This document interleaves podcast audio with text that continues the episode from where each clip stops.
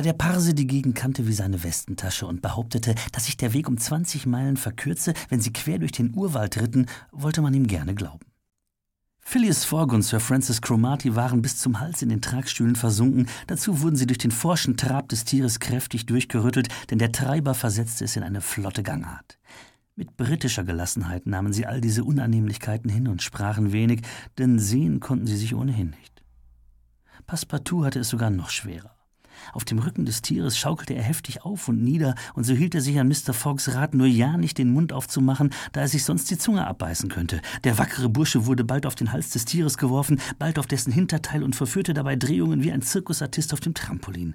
Doch er machte seine Scherze dazu, und von Zeit zu Zeit zog er ein Zuckerstückchen aus der Tasche, das sich der kluge Kiuni mit dem Rüsselende angelte, ohne dabei aus dem Schritt zu geraten. Um acht Uhr abends hatten die Reisenden den Hauptkamm des Vindhya-Berglandes hinter sich gebracht und machten bei einem verfallenen Bungalow am Fuße des Nordhanges Halt. Etwa 25 Meilen hatten sie während dieses Tages zurückgelegt, die gleiche Distanz lag noch vor ihnen. Die Nacht verlief ohne Zwischenfälle. Von Zeit zu Zeit störte das Brüllen eines Geparden oder Panthers die Stille, durchsetzt von dem schrillen Kreischen der Affen. Doch bei dem Brüllen der Raubkatzen blieb es, und die Männer im Bungalow konnten gefahrlos schlafen. Sir Francis Cromarty sang in den tiefen Schlaf des erschöpften Kriegers. Passepartout dagegen schlief unruhig. Er durchlebte im Traum nochmal all die Sprünge und Stöße des vergangenen Tages. Nur Mr. Fogg ruhte so sanft und friedlich wie in seinem ruhigen Haus in der Savile Row.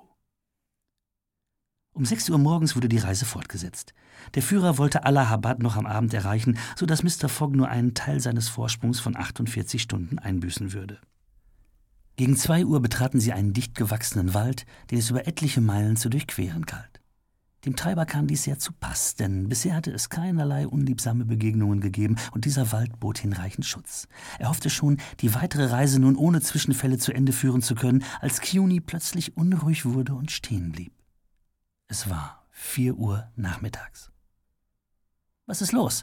fragte Sir Francis Cromarty und reckte den Hals. Weiß nicht, Herr General, antwortete der Treiber, aber er lauschte auf ein undeutliches Geräusch wie ein Murmeln, das aus dem Dickicht drang.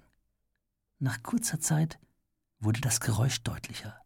Es klang wie ein Konzert von menschlichen Stimmen und Blasinstrumenten in der Ferne. Passepartout riss Augen und Ohren auf. Mr. Fogg wartete in Ruhe ab und sagte kein Wort. Der Treiber sprang zu Boden, band den Elefanten an einem Baumstamm fest und schlich leise in das dichte Gebüsch. Als er nach einigen Augenblicken zurückkam, sagte er Eine Brahmanenprozession. Sie kommen direkt auf uns zu. Es wäre besser, wenn Sie uns nicht sehen. Er band den Elefanten los und bat die Reisenden dringend, nicht abzusteigen. Er selbst war bereit, sofort aufzuspringen, falls sie fliehen müssten. Allerdings hoffte er, dass das dichte Unterholz sie vollständig verbergen würde. Das misstönende Lärmen der Stimmen und Instrumente kam immer näher. Eintöniger Singsang vermischte sich mit den Schlägen von Trommeln und Zimbeln. Schon bald wurde die Spitze des Zuges unter den Bäumen sichtbar.